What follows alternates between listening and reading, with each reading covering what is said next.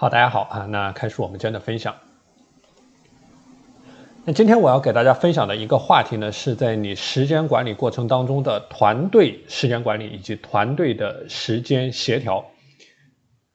那么，团队的时间协调啊，对于我们很多有自己的项目、有自己的公司、有自己的门店的学员来说，实际上是一个。非常常见的挑战，包括之前也有很多学员给我反馈到，他自己的团队里面有一些时间管理的问题。所以说，针对这种跨地区或者说跨部门的团队当中呢，你一定要做好这种团队的时间管理，去克服你团队的这种时间协调挑战的给你带来的这种挑战啊。所以今天呢，我给大家讲一些具体可以切入、可以去执行的细节。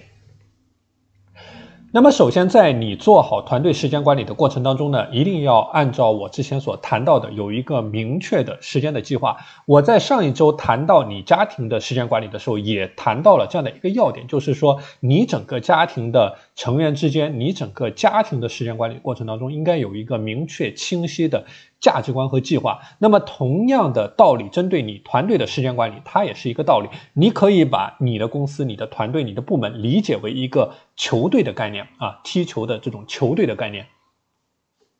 那么在你团队开始合作的时候呢，应该有一个明确的时间计划，去确保你团队成员的可用的时间，或者说你整个团队的所有的可利用的时间，你可以把它理解为一个这个。总体的资源啊，尽可能的去找出这种共同的工作时间段，那么可以使用一些工具，比如说在线的日历，或者说项目管理的工具，来协调你的日程的安排，那么确保所有的人呢都能够清楚你所有的团队的活动、会议、任务，包括截止时间的安排啊。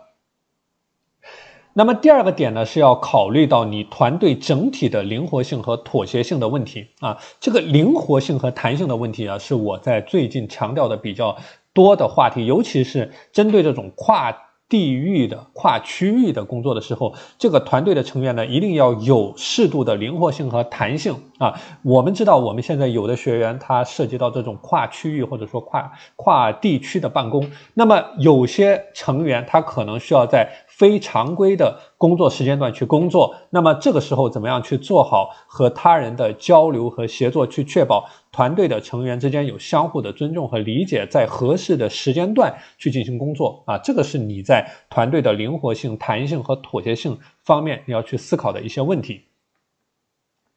那么另外一个细节呢，就是这种团队的会议或者说团队的共同的工作时间啊，像我们有的团队，我们有的学员的团队，他是需要定期的开会。像我知道我们有的这个这个学员啊，那么可能每天早上有这种定期的开会，实时的讨论。那你要确保这种会议的安排呢，能够考考虑到所有的团队成员的时间，或者说你在一项。公共的这种工作安排的时候呢，要考虑到所有的成员的时间，尤其是选择一个对大多数人都方便的时间段，或者说轮流在不同的时间段去举行这样的活动，以便更公平的去分担这种不便利性啊。所以说，这个是你在制定这种会议时间也好，或者说共同工作时间也好，可以去考虑的一个方向和策略。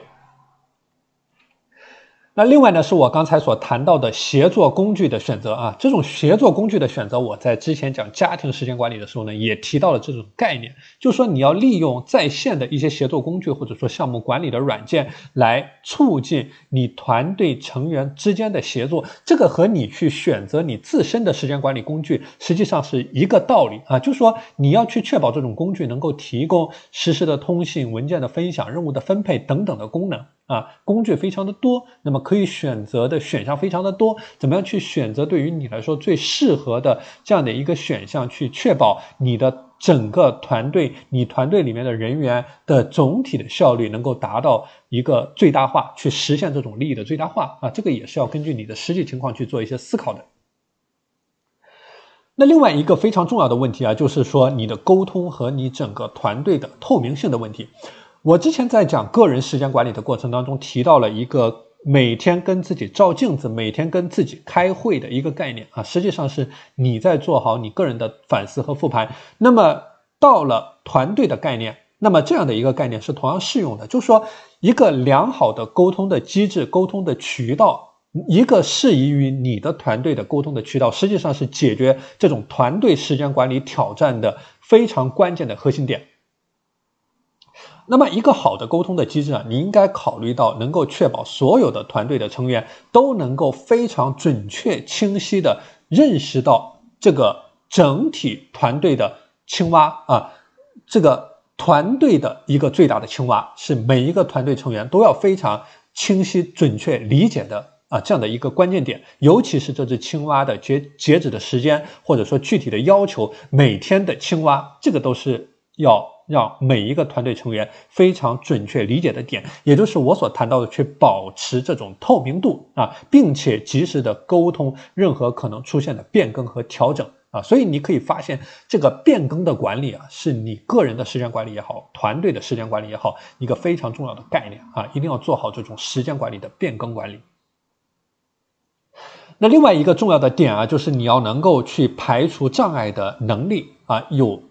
能有能够去排除障碍的能力，就是说了解到每一个团队成员所面临的特殊的挑战。我们知道一个团队有团队的挑战。但在团队的成员之间呢，有他自己的挑战啊，尤其是当你面对这种假日的时候，或者说个人事务的时候，或者说我们有的团队甚至有这种不同的文化和个人的需求。那么，当你在进行团队时间管理，当你在进行这种时间管理下的任务工作分配的时候呢，这个都是需要去加以考虑的啊，具体的障碍和问题。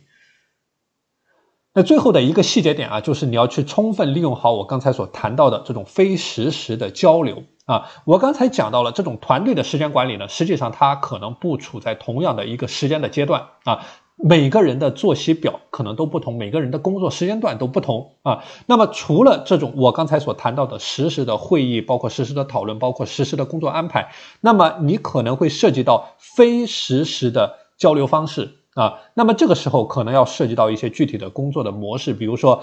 这个电子邮件啊，电子邮件，或者说这种协作工具的这种评论功能啊，这些都是一些具体的非实时的交流的方式啊。所以说，针对你的团队的具体的情况。团队的成员呢，实际上是要根据自己的时间管理的安排去回复、去处理消息啊，去减少这种因为不同时段的差异给你整体的团队的时间管理的最终输出所造成的影响啊。所以这个也是你需要考、你需要考虑的一个细节点，叫做非实时的时间管理的交流。